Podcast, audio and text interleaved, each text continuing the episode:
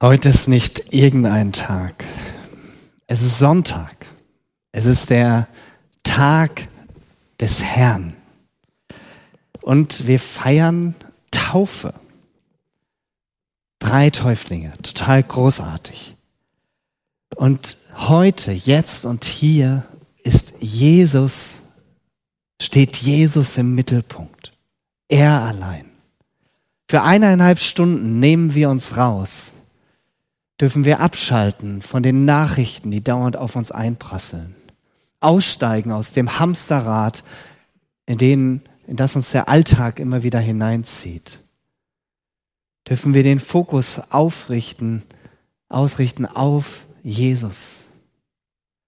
Da brauchen wir uns gerade nicht zu beschäftigen, dass die Preise immer mehr steigen, dass die Energiekosten explodieren. Und all das was uns bewegt. Und was tun wir? Wir dürfen gemeinsam vor unseren Schöpfer treten und gemeinsam als seine Geschöpfe vor ihm sein. In seiner Nähe, in seiner Gegenwart und seine Größe und Majestät bewusst machen. Wir dürfen als Kinder Gottes in der Gegenwart unseres Vaters im Himmel sein.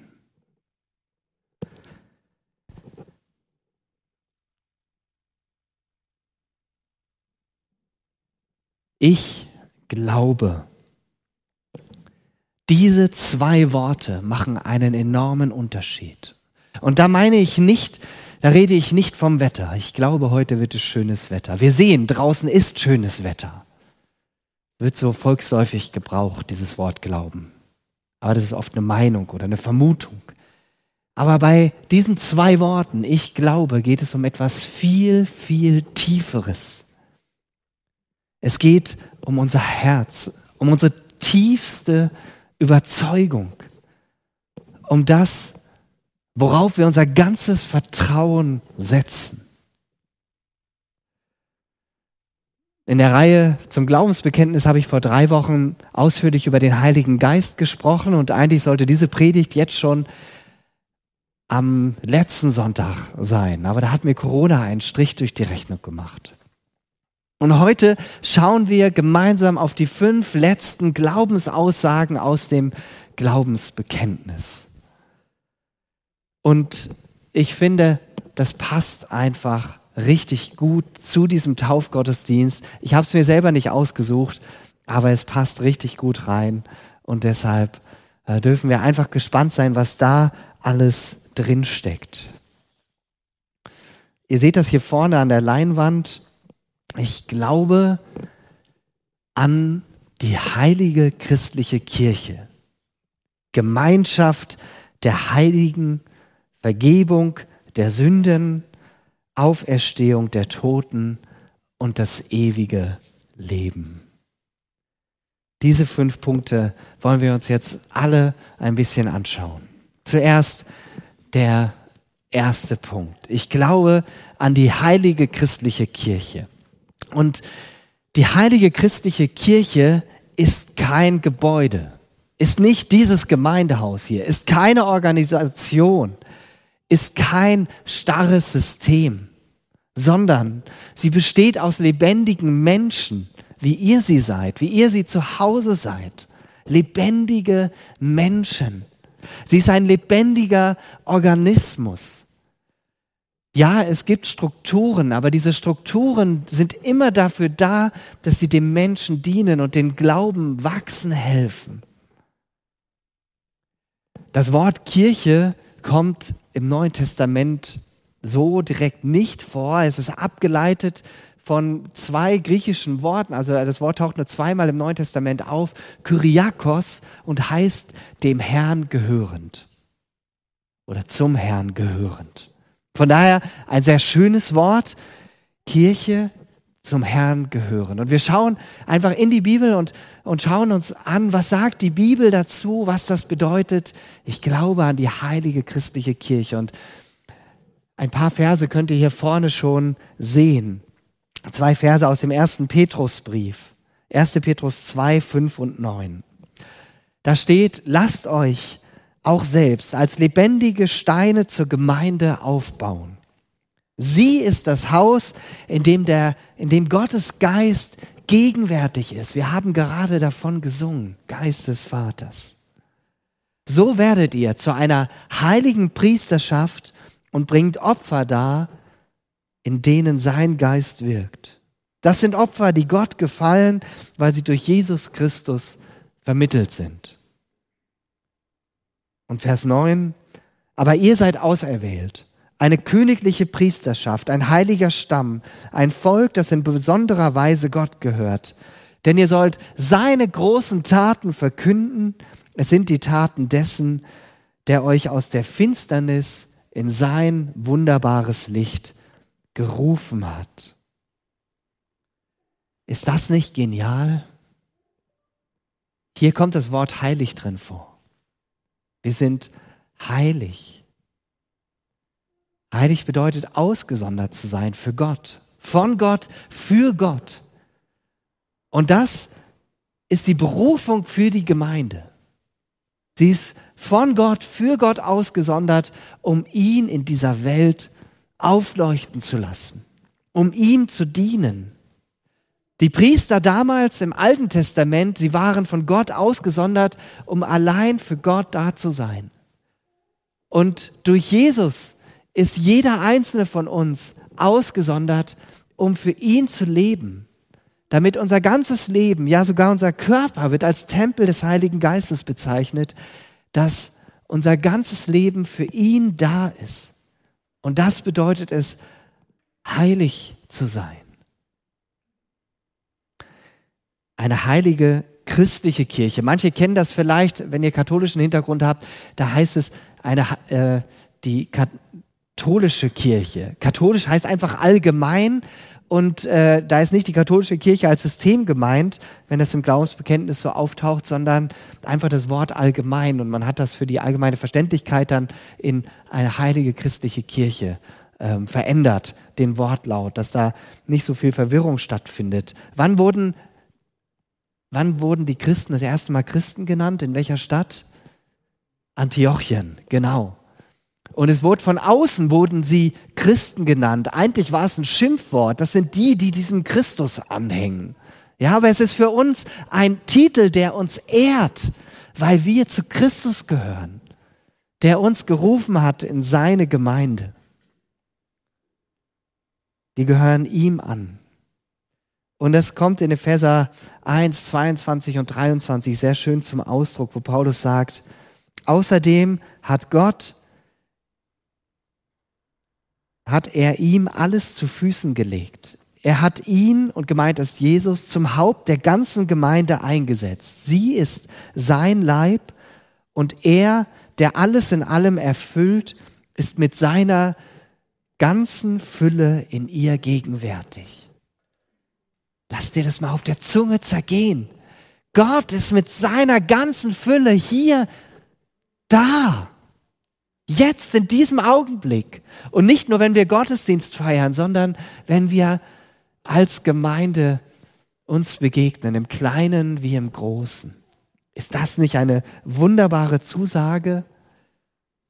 Ja, es ist wichtig, dass eine Gemeinde Strukturen hat, dass es eine Gemeindeleitung gibt, dass es einen Pastor gibt, aber nicht der Pastor ist das Haupt. Nicht die Gemeindeleitung ist das Haupt. Jesus ist das Haupt und wir sind seine Glieder. Es ist so wichtig, dass wir uns das immer wieder bewusst machen. Und was für uns gilt, das steht auch im Epheserbrief, da steht so eine wunderbare Zusage, dass Gott keine Unterschiede macht, egal wo wir herkommen.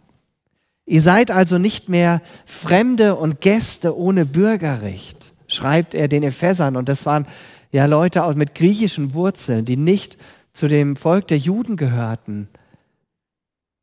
Ihr seid vielmehr gleichberechtigte Mitbürger der Heiligen und Mitglieder von Gottes Hausgemeinschaft. Ihr seid als Gemeinde gegründet auf dem Fundament der Apostel und Propheten, dessen Eckstein Christus Jesus ist. Durch ihn wird der ganze Bau, also diese lebendigen Steine, die hier sitzen, zusammengehalten. So wächst er zu einem heiligen Tempel empor, der dem Herrn gehört. Weil ihr zum Herrn gehört, werdet ihr auch als Bausteine in diesen Tempel eingefügt. Gott wohnt darin durch den Heiligen Geist. Ist das nicht genial, dass Gott keinen Unterschied macht, egal wo wir herkommen, ob wir Deutsche sind, ob wir Ukrainer sind? Die Nastia ist aus der Ukraine, die sich heute taufen lässt. Egal wo wir herkommen, Gott macht keine Unterschiede. Er ruft jeden in seine Gemeinde und will jeden als lebendigen Stein in seine Gemeinde einfügen.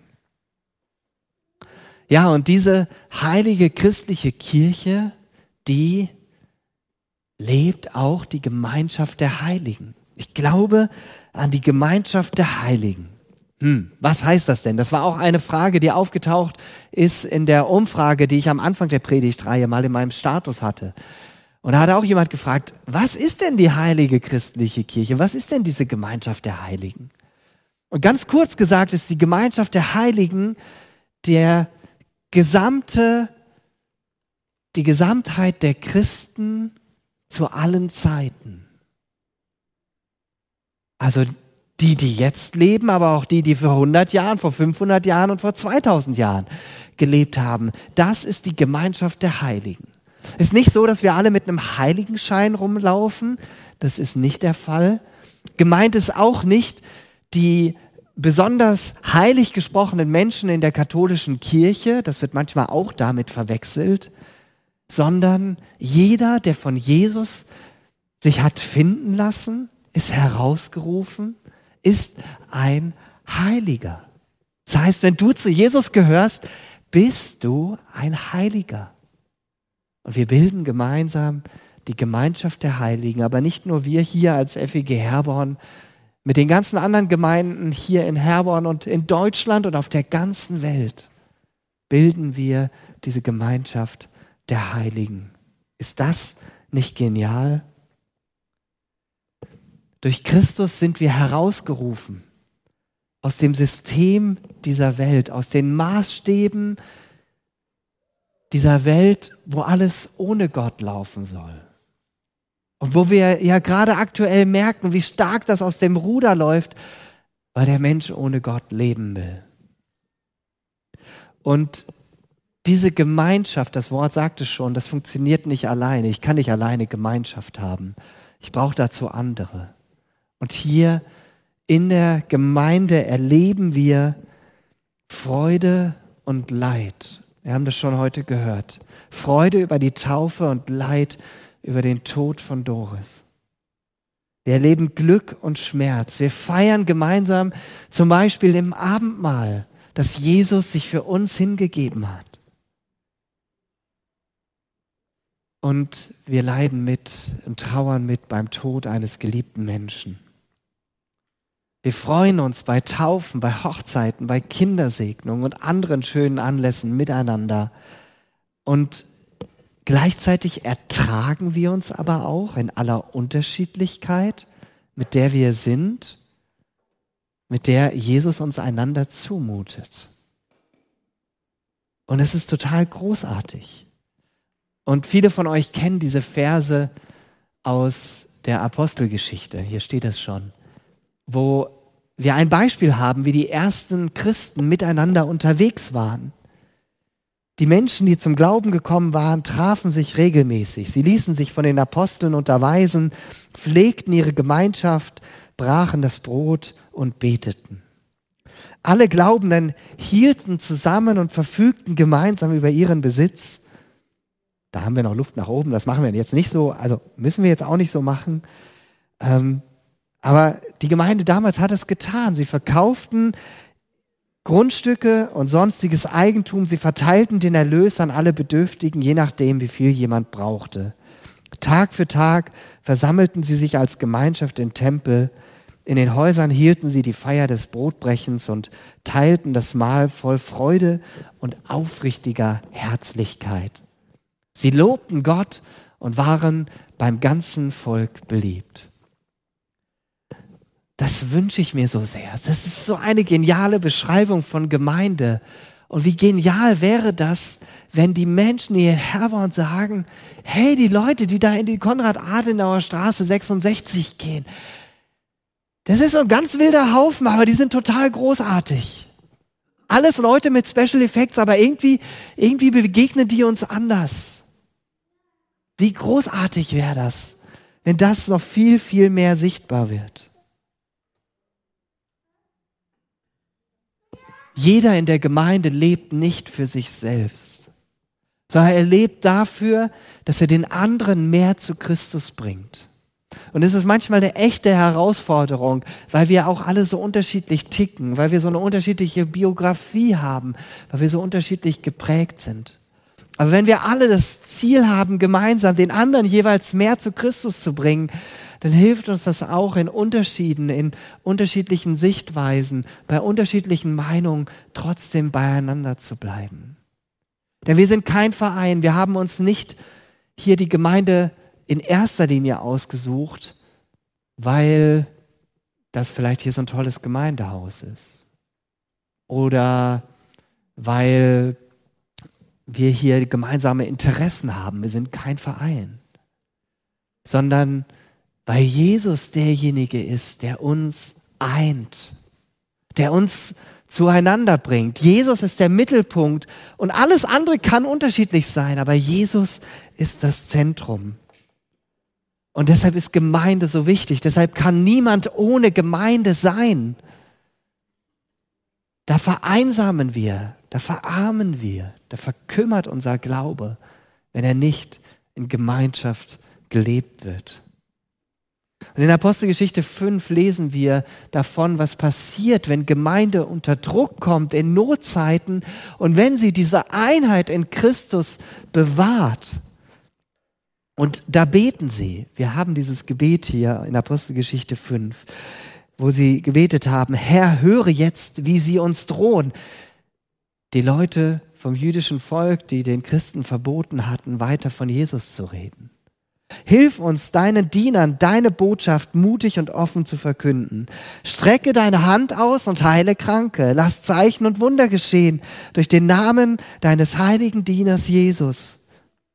Und dann heißt es hier, nachdem sie so gebetet hatten, bebte die Erde an diesem Ort wir brauchen jetzt kein Erdbeben, ne? dann hätten wir Risse am Gebäude. Aber es bebte die Erde an diesem Ort, wo sie sich versammelt hatten.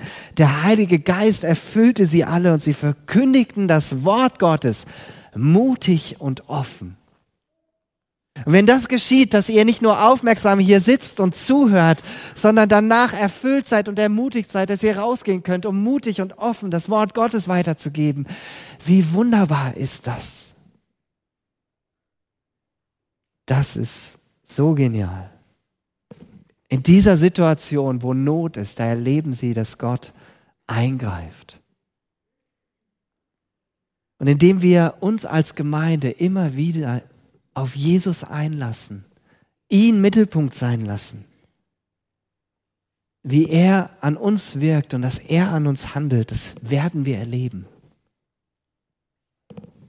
Und dann werden andere auch sehen, hier ist grundlegend etwas anders. Der nächste Punkt, ich glaube an die Vergebung der Sünden. Was wäre Gemeinde ohne diesen Punkt? Wer von euch hat keine Vergebung nötig? Jeder von uns. Jeder von uns hat Vergebung nötig. Keiner von uns ist frei von Schuld. Und Gemeinde ist der Ort, wo wir die Freiheit erleben, die Jesus uns schenken will, indem er uns vergibt. Wo wir immer her wieder heraustreten dürfen aus Schuld, aus Sünde aus Dingen, die unser Miteinander manchmal zerstören wollen, schwierig machen wollen. Wer von euch ist heute Morgen völlig relaxed hierher gekommen und hat noch keinen Konflikt gehabt? Ja, schön, es gibt welche. Sehr gut. Großartig. Aber es hängt ja immer bei diesen Kleinigkeiten an und wer Familie und Kinder hat und so, der weiß, wie schnell das ist, dass da auch mal ein komisches Gefühl da ist oder so das Miteinander dann nicht so ganz rund ist oder es ist stressig. Wir müssen noch zum Gottesdienst. Komm, jetzt mach hin. Hier in der Gemeinde dürfen wir diesen Frieden erfahren, den Gott uns schenkt. Und in Römer 5, Vers 1 lesen wir das. Auf, weil wir also aufgrund des Glaubens als gerecht gelten, haben wir Frieden, der auch bei Gott gilt. Das verdanken wir unserem Herrn Jesus Christus. Und weiter heißt es in Versen 6 und 8 bis 10, Christus ist für uns gestorben, als wir noch schwach waren. Das heißt, er starb für Menschen, die zu diesem Zeitpunkt noch gottlos waren. Aber Gott beweist seine Liebe zu uns dadurch, dass Christus für uns gestorben ist. Und zwar damals, als wir noch mit Schuld beladen waren. Auch wenn wir damals noch nicht gelebt haben, hat Jesus damals schon unsere Schuld auf sich genommen. Jetzt hat Gott uns als gerecht angenommen, denn das Blut von Christus wurde für uns vergossen. Umso gewisser können wir sein, dass wir dann auch vor Gottes Zorn gerettet werden. Als wir noch Feinde Gottes waren, versöhnte sich Gott mit uns durch den Tod seines Sohnes. Jetzt, wo wir versöhnt sind, ist es umso gewisser, dass wir gerettet werden dadurch, dass sein Sohn lebt. Wie viele Menschen, die wir kennen, laufen mit Sünde, mit Schuld, mit Lasten herum, die sie erdrücken, sie runterziehen. Und sie wissen nicht, wie sie sie loswerden können, wo sie sie abladen können. Dabei kennen wir den Ort, wo das möglich ist.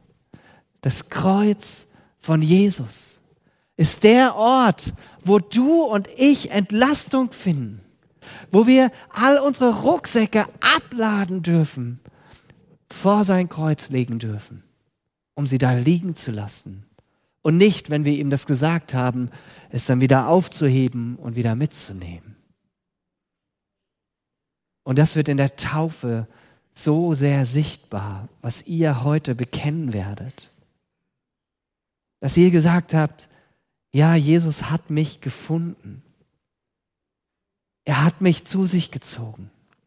Und ich habe erkannt, dass Jesus meinem Leben eine neue Richtung gibt, dass ich alles ablegen darf, was mich von ihm wegziehen will, was mich in dieser Welt gefangen halten will. Und es gibt so viel Mist in dieser Welt, was immer nur dazu dient, um uns von Gott wegzuziehen um die Aufmerksamkeit auf Dinge zu richten, die eigentlich total unwichtig sind. Und ihr habt erkannt, dass ihr Vergebung braucht, dass Jesus für euch diese Vergebung erwirkt hat am Kreuz und das werdet ihr bekennen in der Taufe. Und das ist so wunderbar.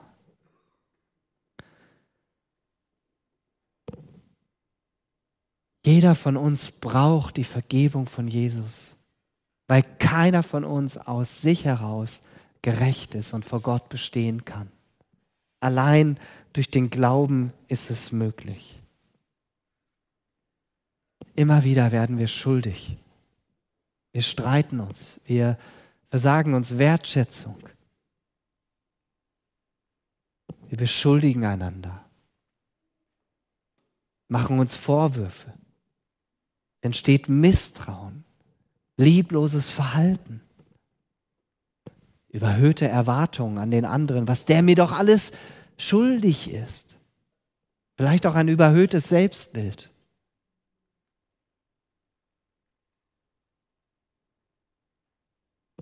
Diese Aussage, ich glaube an die Vergebung der Sünden, sie bildet den Kern und den Mittelpunkt von Gemeinde. Auf dieser Basis können wir gemeinsam hier sein. Auf dieser Basis vereint uns Jesus, weil Jesus alles getan hat. Alles, was nötig war, damit wir frei sein können, damit wir als Gemeinde gemeinsam unterwegs sein können.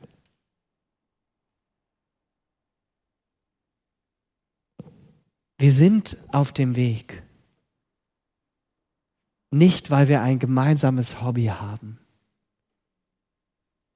Nicht, weil wir hier gemeinsam so tolle Lieder singen, sondern weil wir den kennen, bei dem wir alle Entlastung finden, die wir brauchen und der uns die Vergebung gibt, die wir so nötig haben.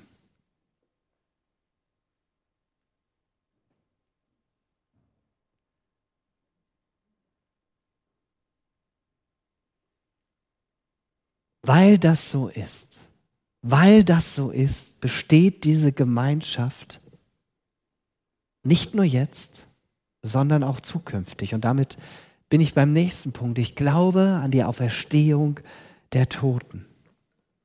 Diese Glaubensaussage, die bezieht sich nicht nur auf dieses Leben, sondern sie zeigt uns einen viel, viel größeren Horizont. Und dieser größere Horizont, der wird uns in Offenbarung 20 aufgezeigt. Und da möchte ich ein paar Verse vorlesen. Dann sah ich Throne. Johannes, der Schreiber der Offenbarung, hat eine Sicht, wie es am Ende der Zeit sein wird. Dann sah ich Throne, diejenigen, die darauf Platz nahmen, wurden ermächtigt, Gericht zu halten. Ich sah die Seelen der Menschen, die enthauptet worden waren. Denn sie waren als Zeugen für Christus eingetreten und für Gottes Wort. Ich sah auch die Seelen derer, die das Tier und sein Standbild nicht angebetet hatten. Sie hatten auch nicht seinen Stempel auf ihrer Stirn oder ihrer Hand getragen. Sie alle wurden lebendig und herrschten mit Christus tausend Jahre lang. Die übrigen Toten wurden nicht lebendig, bis die tausend Jahre vorüber waren. Dies ist die erste Auferstehung. Glückselig und heilig ist, wer an der ersten Auferstehung Anteil hat. Über ihn hat der zweite Tod keine Vollmacht. Vielmehr werden sie Gott und Christus als Priester dienen. Sie werden tausend Jahre lang mit ihm herrschen. Du und ich, wenn du ein Nachfolger Jesu bist und wenn du stirbst, dann ist nicht alles aus und vorbei. So wie die Menschen, die Gott nicht kennen, sagen, wenn mein Leben zu Ende ist, dann bin ich halt ganz tot. Dann ist nichts mehr da. Aber es ist ein Trugschluss. Wir haben noch etwas, was auf uns wartet und das ist so viel größer, als wir uns das vorstellen können. Tausend Jahre mit Jesus leben und herrschen im Vergleich zu 60 bis 100 Jahren, die wir hier auf der Erde leben? Was für eine krasse Vorstellung. Ich weiß nicht genau, wie das sein wird. Die Bibel schmückt das auch nicht weiter aus. Aber das hört sich schon unvorstellbar an.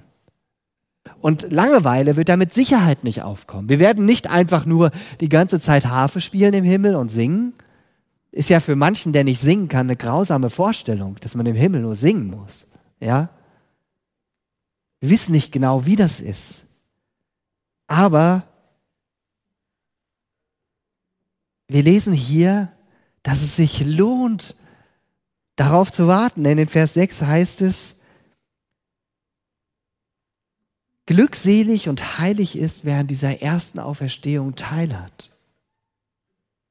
Es macht also einen totalen Unterschied, ob wir Jesus vertrauen im Hier und Jetzt auch für die Zeit danach. Wie das genau sein wird, keine Ahnung. Aber es wird leider auch traurig sein für die Menschen, die in diesem Leben Jesus nicht vertraut haben. Das wird traurig werden. Für sie gilt dann auch nicht diese letzte Aussage aus dem Glaubensbekenntnis, ich glaube an das ewige Leben. Das gilt dann nicht für sie.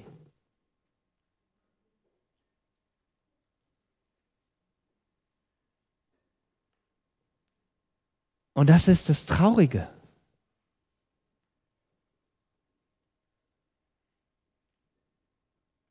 Der Traum von, den, von uns Menschen seit Jahrzehnten, je mehr die Technik fortschreitet, ist doch, dass der Mensch unsterblich werden will. Was tut er dafür nicht alles? Was wird dafür nicht alles geforscht? Es gibt Menschen, die heute schon sagen, ich bin bereit, ich lasse mich einfrieren. Ich lasse alles Blut aus meinen Adern rausmachen, dann wird das aufgefüllt mit irgendeiner Flüssigkeit und irgendwann ist die Technik so weit, dass sie mich dann wiederbeleben kann. Krass. Oder Menschen, die halt ihre Eizellen oder, oder Samen spenden, das ist auch eine Form von, ich will ewig leben, ich will weiterleben. Der Mensch versucht von sich aus, der Mensch ohne Gott versucht von sich aus irgendwie sein Leben unsterblich zu machen, irgendwie ewig zu leben, unsterblich zu sein. Und es stimmt zwar, was der berühmte Dichter Dante Alighieri schon im 13. Jahrhundert gesagt hat, Zitat von ihm, wir leben so lange, wie sich jemand von uns erinnert, wie sich jemand an uns erinnert. Das stimmt gewissermaßen. Und wenn wir nur an ein paar prominente Menschen denken, die so in den letzten äh, Monaten, im letzten Jahr verstorben sind, ich habe das mal nachgeguckt. Es gibt eine Nekrologie, Nekros ist der Tod, äh, quasi ein, äh, Websites, wo drauf steht, dass, wo pers äh, berühmte Personen verstorben sind und wann. Prinz Philipp von England, im Alter von 99 Jahren, letztes Jahr verstorben.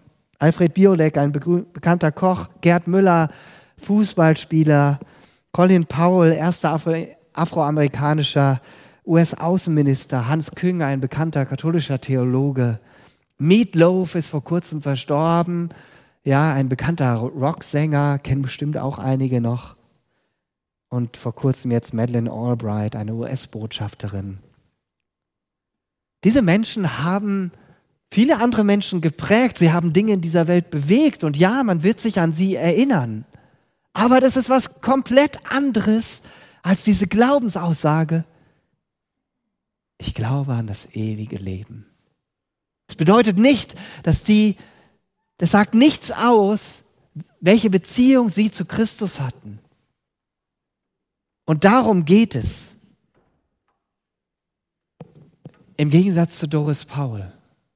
Sie kannte Jesus. Sie kannte ihren Herrn und sie darf jetzt bei ihm sein, auch wenn uns das tief traurig macht. Sie hat es geglaubt. Ich glaube an das ewige Leben.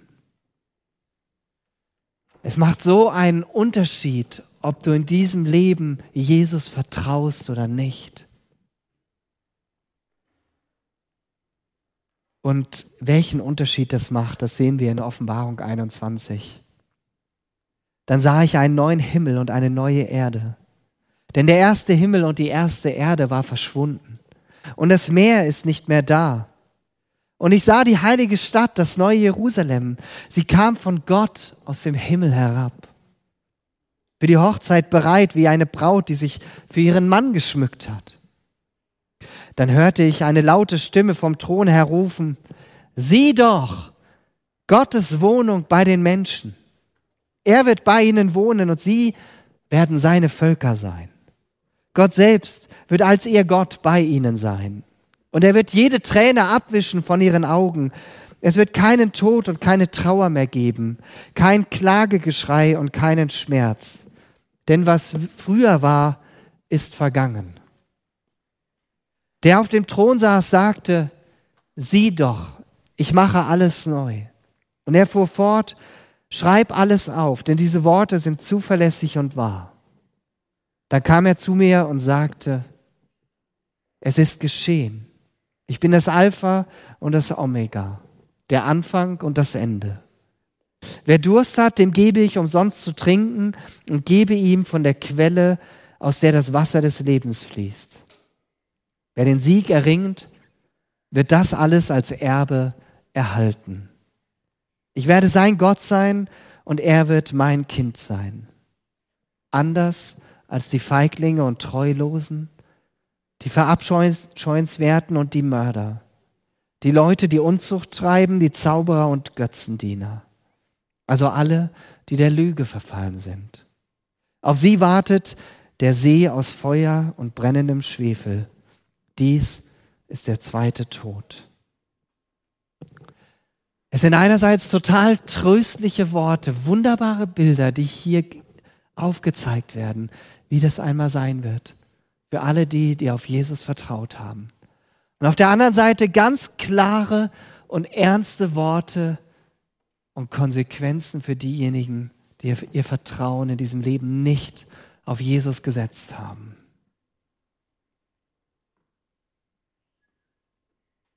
Doch bevor ich zum Amen komme,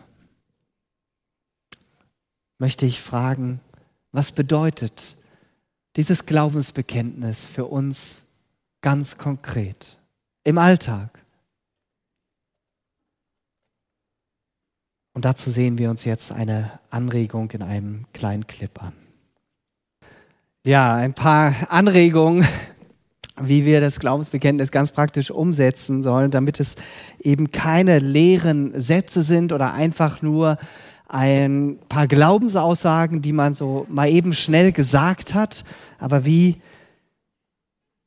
wie ist das mit einem Glaubensbekenntnis, was nicht im Leben ankommt, was nicht gelebt wird? Es will gelebt werden, es will umgesetzt werden, es will Hände und Füße bekommen. Und ein paar Anregungen haben wir da gesehen. Und indem wir gemeinsam, du und ich, Hoffnung weitergeben, weil wir selbst mit Hoffnung erfüllt sind. Anpacken, wo wir Not sehen, da wird es ganz konkret. So wie Nils und Robin, die vor drei Wochen hier im Gottesdienst saßen äh, und Carlo erzählt hat von dieser Hilfstransportbrücke und die jetzt in diese Fahrt gemacht haben letzten Sonntag nach, äh, an die rumänisch-ukrainische Grenze Hilfsgüter hingebracht haben und Menschen von dort wieder mit hergebracht haben. Oder auch aufnehmen, Menschen aufzunehmen und das Herz und das eigene Haus vielleicht zu öffnen. Das ist ja eine konkrete Fragestellung, mit der wir gerade konfrontiert sind. Wir haben Menschen aus der Gemeinde, die das getan haben und die das gerade erleben, was das bedeutet, diese Herausforderung anzunehmen. Und auch als Gemeinde sind wir gerade dabei, diesen Schritt zu gehen, zu sagen, wir wollen unser Gemeindehaus öffnen für Menschen aus der Ukraine, dass sie hier vorübergehend unterkommen können. Wir können Menschen trösten zur Seite stehen, wo sie durch Trauer, Schmerz und Leid gehen. Ja, das könnten wir auch alles tun, ohne an Gott zu glauben. Und viele Menschen packen ja auch an, ohne christliche Motivation. Aber dann geht uns schnell die Puste aus. Da fehlt uns das Fundament und die Kraftquelle, aus der wir das überhaupt tun können. Aber indem wir durch den Glauben an Gott, an Jesus und den Heiligen Geist ein Fundament bekommen haben, eine Quelle, die nie aufhört zu sprudeln, können wir das alles in einem Ausmaß und mit einer Freude weitergeben, die nicht aus uns kommt, sondern die uns geschenkt wird von außen. Weil wir beschenkt sind und uns beschenkt wissen und das mit anderen teilen. Zum Schluss die ganz konkrete Herausforderung, da haben wir sie schon. Bete darum, dass, dass Gott dir in der nächsten Woche zwei Menschen über den Weg schickt, denen du ganz praktisch helfen kannst und dadurch deinen Glauben bekennst. Und dass du das dann auch tust, dass du die Situation nicht nur siehst, sondern dass du anpackst. Und erzähl das, teil das mit jemand anderem als Ermutigung, dass die Person dann auch angesteckt wird, es selber auch zu tun. Amen.